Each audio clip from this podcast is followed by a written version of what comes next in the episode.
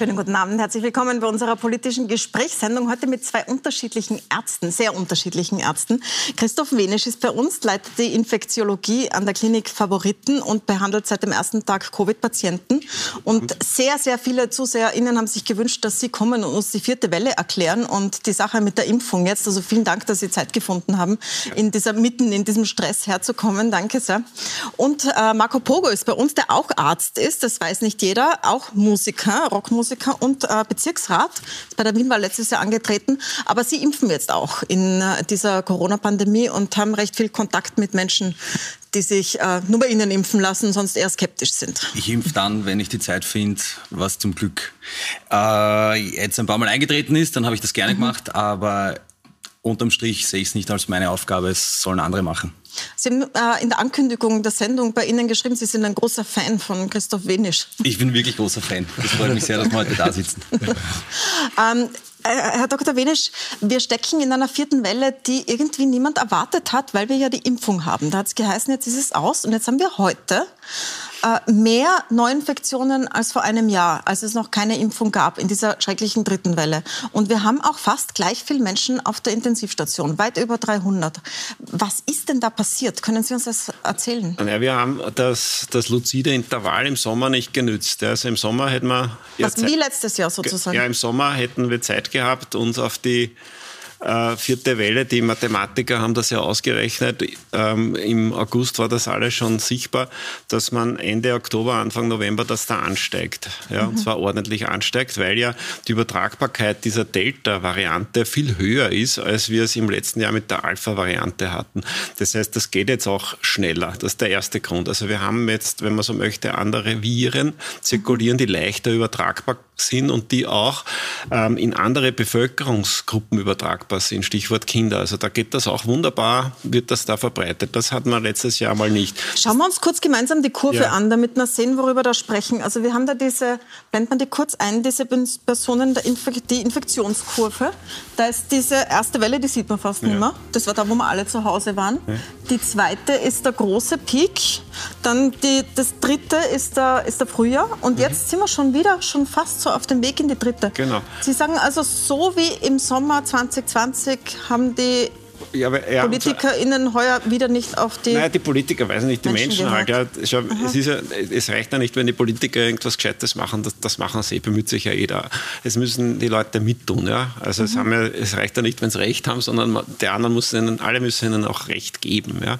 Und das ist, dafür muss man auch werben und was Überzeugungsarbeit machen. Und das ist, das ist offensichtlich, das sehen wir in Österreich zu wenig gewesen, sodass wir eben die Option, die wir hatten im Sommer, da war Impfstoff für alle da, die haben wir nicht ausreichend genutzt, ja, sodass zu wenig halt jetzt da durchgeimpft sind, sodass diese Übertragung halt in den nicht impfbaren Bevölkerungsschichten, also Stichwort die Kinder unter zwölf Jahren, da, da, geht das sowieso durch. Ja. Man versucht das mit diesen Ninja-Pass und was alles gemacht wird, ein bisschen zu, zu drücken. Es ist eine große Mühe, die da drinnen ist.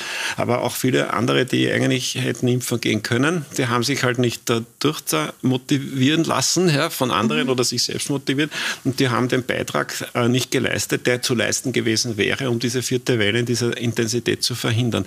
Wir haben ja dann auch noch im Herbst ja, die Möglichkeit gehabt, dass wir die Zahlen aus Israel gesehen haben. Mhm. Ja, Stichwort äh, dritter Stich und so, was dann sofort umgesetzt worden ist, aus Israel was zu lernen.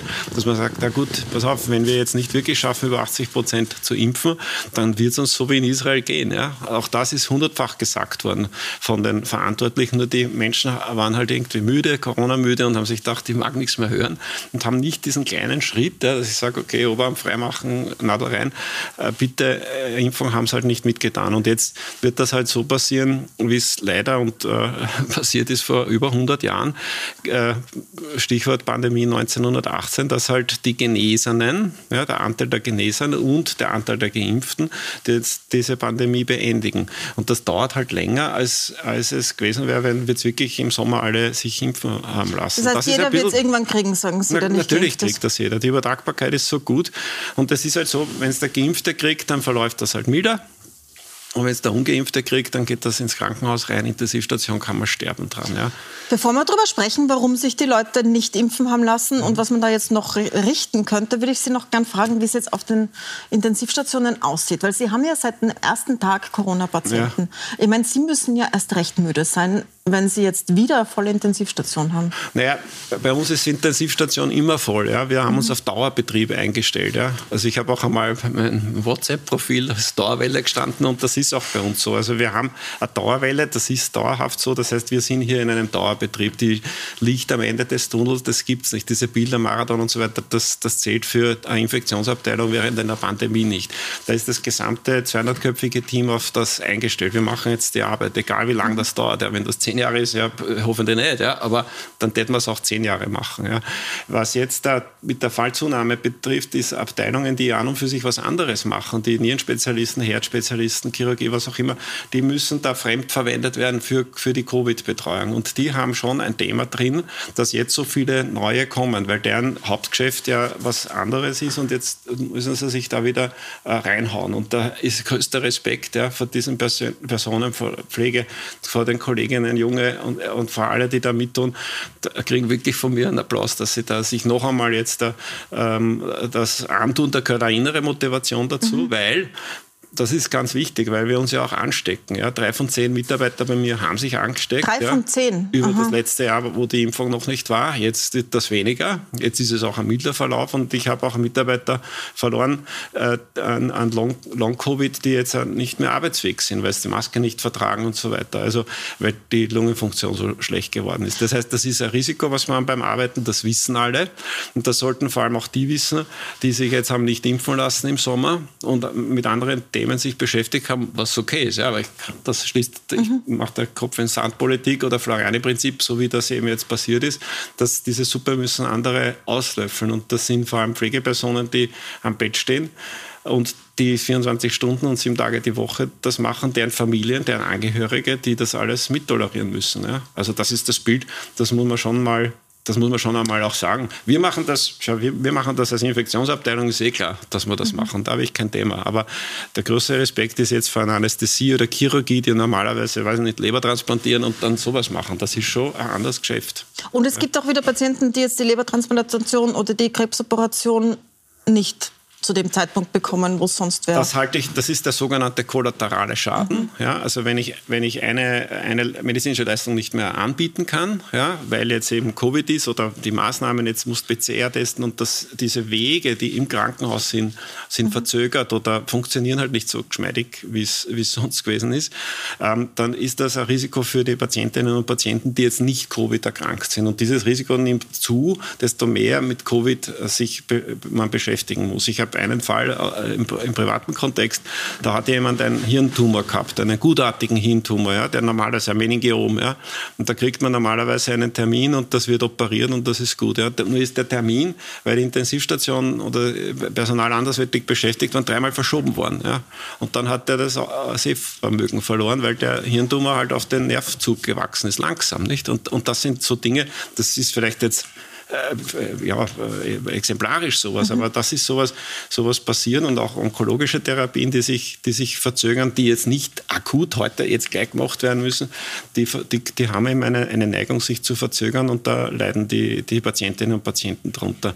Und deshalb auch an die muss man denken. Also es geht jetzt nicht nur die Covid-Patienten was an, oder, sondern es geht wirklich uns alle Österreicher oder die Politiker, es geht uns wirklich alle was Das heißt quasi, also auch wenn jemand für sich selber beschließt, er wird lieber die Krankheit kriegen, als sich zu impfen, wäre es trotzdem gut, sich impfen zu lassen aus Rücksicht auf die Leute, die da arbeiten genau, oder die anderen weil, Patienten? Weil die Krankheit ja mhm. beim Ungeimpften ein höheres Risiko hat für einen schweren Verlauf. Ja, wenn, ich, wenn, ich, wenn ich selber jetzt, das ist, betrifft uns, wie wir da sitzen auch, ja, sagen super mhm. Immunsystem. Ja. Ich meine, ich mache Triath, ich trainiere Triath, Triathlon. Ja. Mhm. Mein Immunsystem ist an und für sich gut beieinander. Aber ich weiß, okay, mit 54 Jahren hast du ein gewisses Risiko für einen schweren Verlauf. Das heißt auch mit 30 oder mit 40 Jahren. Und dieses Risiko, das kann ich senken, ja, indem ich mal die drei Impfungen halt hole. Ja. Und diesen Beitrag, ich finde, den, den muss jede Österreicherin und Österreicher leisten. Und wenn er es nicht leistet, ne, dann tut er halt diese Pandemie mit allen deletären Konsequenzen. Was haben wir jetzt? Ausreisekontrollen wieder, Ausgangssperren, Polizei, Juristerei und die ganzen politischen Diskussionen, die aus meiner medizinischen Sicht ja entbehrlich sind, mhm. wenn sich alle hätten durchimpfen lassen. Ja, aber dann ist ein, ein Problem für alle, wird dann nicht mhm. zu einem medizinischen Problem mit einer medizinischen mit einer medizinischen Lösung und ich habe keinen Bedarf, jetzt irgendwas noch polizeilich oder so ähm, anders wie zu regeln. Aber so weit sind wir nicht und das wird auch jetzt noch eine Zeit lang Zeit lang dauern. Ich würde gerne noch zu den Maßnahmen später kommen, auch zur Frage, wie geht es den Leuten eigentlich, die auf der Intensivstation sind, ähm, um das noch einmal klar zu machen. Aber ich möchte noch darüber sprechen, so warum ist das so? Warum sind die Österreicher und Österreicherinnen auch solche Impfmuffel? Ähm, Marco Bogas, Sie haben ja vor einem Konzert geimpft in der Arena. Sie waren auch in Impfstraßen und in Schulen unterwegs mhm. und haben Kontakt genau zu dieser Gruppe, die sich wenig impfen lässt. Das sind vor allem jüngere, auch jüngere Frauen, ja. wo sich wenige impfen lassen. Jetzt sagen wir mal, die, die die totalen Impfgegner sind, die wird man nicht kriegen. Aber es gibt ja auch andere, die offensichtlich dann doch zu Ihnen kommen. Was haben die für Fragen? Naja, ich glaube, es lässt sich ganz generell mal unterteilen in diese, die, die letzten 35 Prozent, die hart zu knacken sind. Das sind nicht alles Leute, die aus einer reinen Wut auf die Regierung oder dergleichen agieren. Ich glaube, das sind Leute einfach, die Angst haben. Die haben Angst vor einer Nadel, vor einer Impfung, vor einer Spritze, vielleicht sogar vor einem schweren Verlauf. Ja? Ähm, und diese Leute muss man mit Information überschütten, dass das gut ist, wenn sie das machen, dass diese, ähm, diese Impfung ihnen helfen kann, um nicht in einen schweren Verlauf zu schlittern. Aber so, man hat ja so den Eindruck, es ist wahnsinnig viel Information da, aber sie kommt offenbar nicht dorthin, wo sie sein soll. Also ich bin nicht der Meinung, dass wahnsinnig viel Information mhm. für den Laien da ist. Wir, äh, wie der Professor Wenisch das oft auf doch wirklich sehr einfache Art und Weise erklären kann. Äh, das müsste man den Leuten wahrscheinlich hundertmal sagen. Ich zum Beispiel äh, war in, in der größten polytechnischen Schule auf Einladung der Direktion da, um mit den 15-Jährigen zu reden und ihre Fragen zu beantworten. Und das waren ganz legitime, schlaue Fragen, die die Kinder da gestellt haben, die sie mir gestellt haben und ich habe es ihnen erklärt und haben wir dann echt gedacht, warum muss ich in diese Schule gehen und denen das erklären. Also das, das, das gibt's ja eigentlich nicht. Ja? Mhm.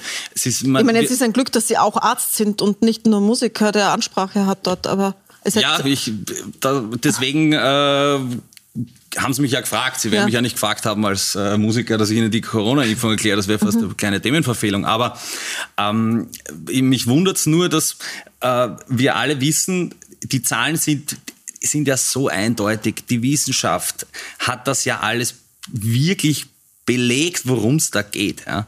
Äh, man muss äh, jetzt diese Fakten nehmen, die Leute, den Leuten das irgendwie überbringen und das ist eine politische Aufgabe.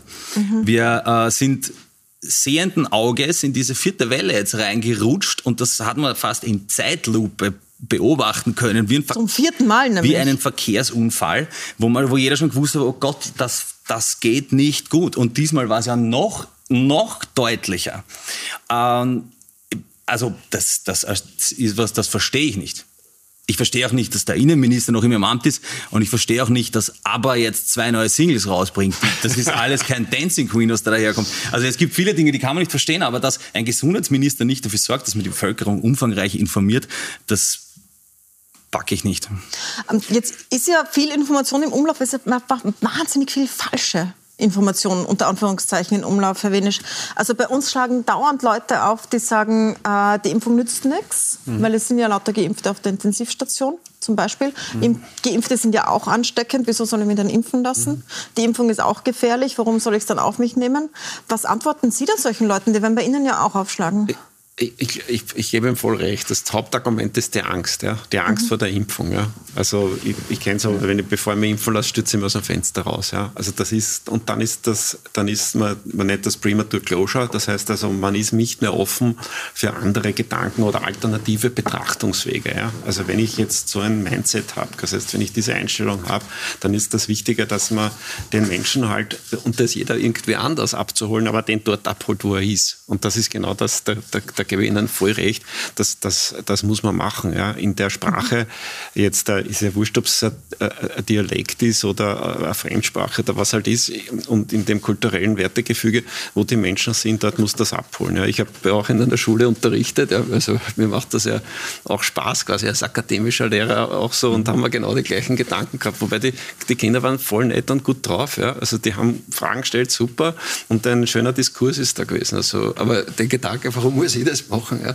ist natürlich aber auch... Aber was sollte passieren? Weil die Durchimpfungsrate ist ja, ist ja sehr gering, gerade ja. bei den 12- bis 15-Jährigen. Ja, und mhm. die, hatten einen, die hatten halt, das hat die Lehrerin hat, da kommt der Impfbus nächste Woche und ob ich da nicht kommen kann. Also war Schule bei uns im Favoriten im Bezirk und da habe ich gesagt, okay, na ist ja wurscht, jetzt Nachbarn, ja. schaue ich rüber und mache das eine Stunde lang. Ne? Aber was ist denn Ihre Antwort auf diese äh, Behauptung, dass ja Geimpfte auf der Intensivstation sind? Das, das sagt ja auch der Chef der FPÖ zum Beispiel, Herbert ja. Dickel. Das sagt ja nicht naja, nur irgendjemand. Das wird, in, das wird in zehn Jahren wird jeder geimpft sein und auf der Intensivstation und das einmal durchgemacht haben. Das ist der natürliche Verlauf. Das wäre Influenza auch so gewesen. Ja. Das mhm. ist äh, ganz einfach, das ist ein mathematisches Spiel. Ja. Desto mehr geimpft sind, dann ha habe ich natürlich die, die, Wahrscheinlichkeit, wenn das dann doch, ich habe Impfversager, ja, also nicht hundertprozentig die Impfung, sondern weil 95, 97 Prozent, jetzt habe ich da mitgebracht, die Studie von der AGES, die auch Bezug nimmt auf die Delta-Welle. Da gibt es Unterschiede. Also da ist zum Beispiel Johnson halt schlechter als Astra und das wiederum schlechter als die zwei mRNA-Impfstoffe. Gibt es Unterschiede,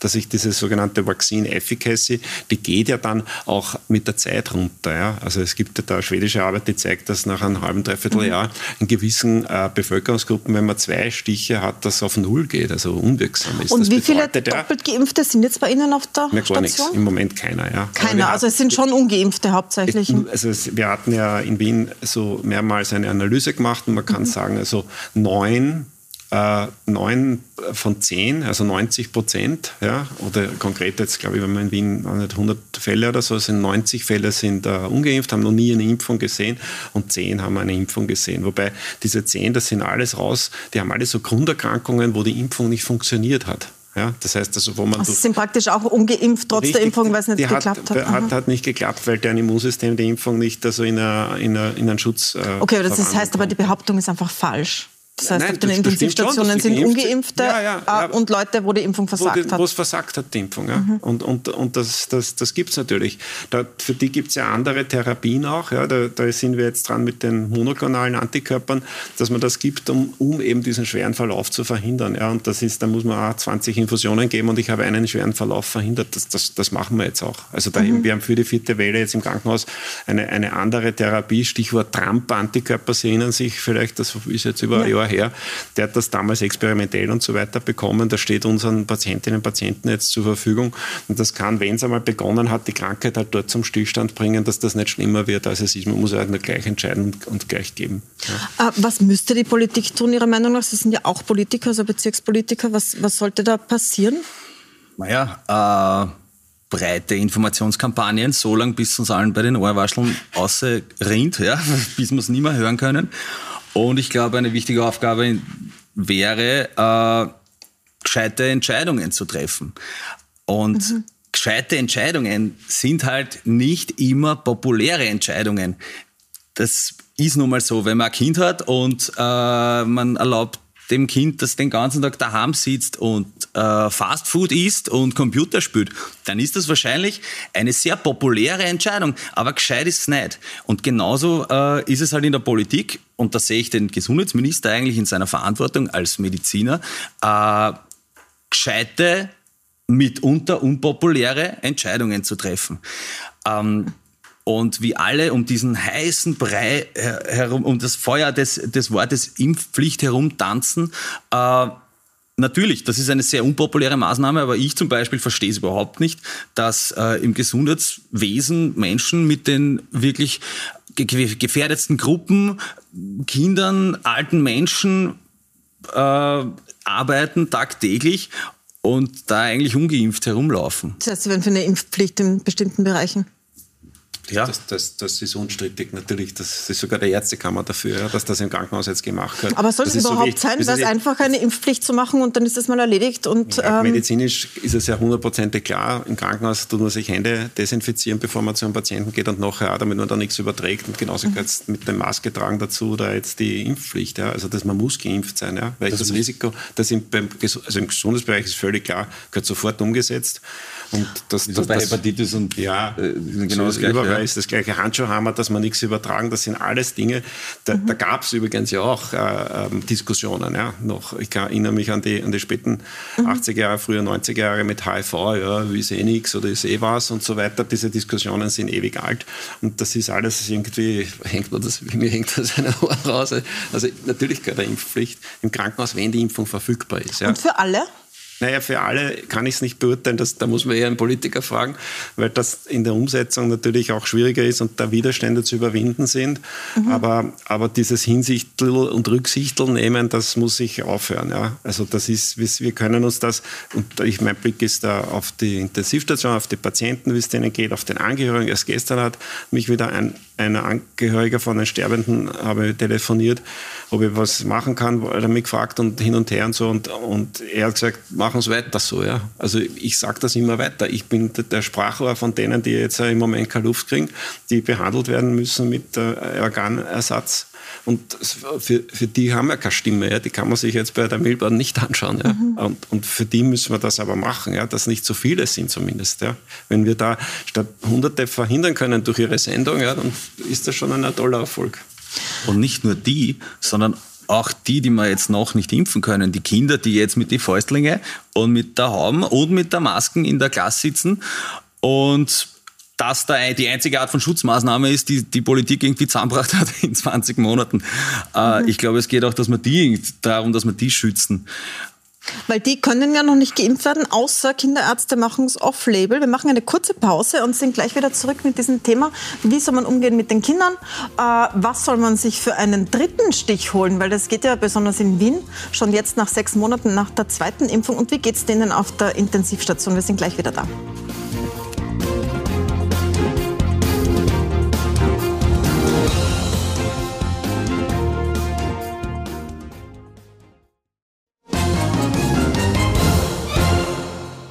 Willkommen zurück für unsere politischen Gesprächssendung mitten in der vierten Corona-Welle, die wieder wie ein Verkehrsunfall, haben Sie gesagt, Herr Pogo, auf uns zugerollt ist und trotzdem steckt man mittendrin. Meine Gäste, zwei sehr unterschiedliche Ärzte, Marco Pogo, Musiker, Politiker und Arzt und Christoph Wenisch vom Klinikum Favoriten, seit dem ersten Tag mit der Pandemie befasst. Und äh, wir haben gerade über Impfungen gesprochen. Jetzt kann man ja schon den dritten Stich holen. Soll man das und welchen Impfstoff soll man sich da aussuchen, wenn man sich jetzt anmeldet? Ja, das, das, ist, das ist recht einfach. Ähm, das, das, das Bild, das ich prägen möchte, ist wie bei allen anderen Impfungen, die man so jetzt auf die Schnelle kennt, zum Beispiel Zecken, FSME-Impfung oder auch Hepatitis-Impfung oder Diphtherie, Tetanus-Impfung. Das sind alles Totimpfungen, so wie die äh, Corona-Impfung, die wir haben.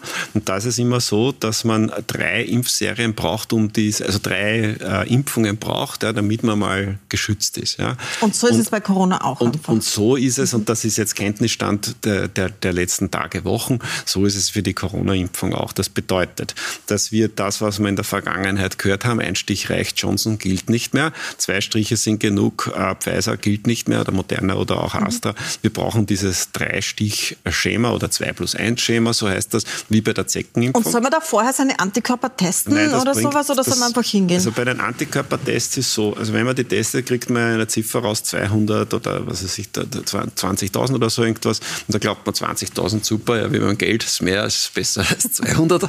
Und leider ist es aber so, es sind ja keine Euro, ja, wo man dann was anfängt, sondern ich weiß nicht, ob schützende Antikörper sind. Ja. Das können welche sein, die halt ja auch da sind, aber die mhm. keinesfalls ähm, schützen jetzt vor einer Infektion oder auch vor dem Krankwerden.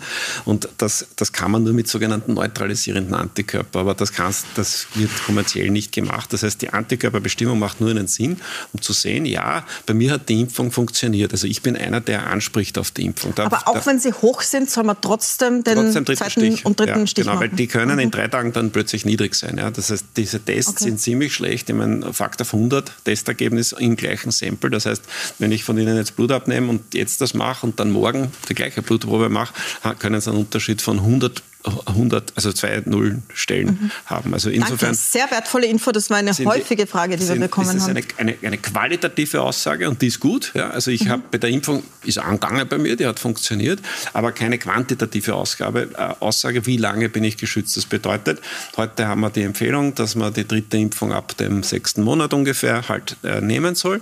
Und da ist es so, wenn man zweimal geimpft ist mit Pfizer BioNTech, dann nehmen wir die dritte, Schobala, Verzeihung, dann nehmen wir die dritte Impfung auch mit Pfizer BioNTech. Ja. Wenn man mhm. geimpft ist mit zweimal Moderna, dann nimmt man die dritte Impfung Moderna, aber die halbe Dosis. Wenn man die ganze Dosis nimmt, hat man ziemliche Schmerzen und Nebenwirkungen, braucht ein bisschen Fiebermittel. Also die halbe Dosis, das hat sich jetzt geändert.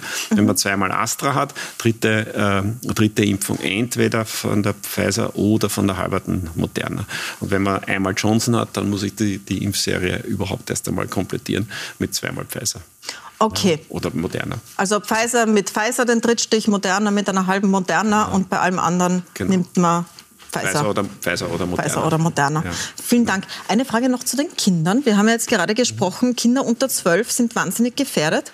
Ich kann mich gut erinnern an unsere Gespräche im Mai 2020, wo es noch geheißen hat, Kinder sind da relativ unberührt. Das gilt nicht mehr. Gilt nicht mehr mit der Delta-Welle. Sind mhm. die jetzt kommen die quasi in das Pandemiegeschehen hinein. Aus zwei Gründen. Erstens ist es besser übertragbar, die Delta-Variante auch bei Kindern.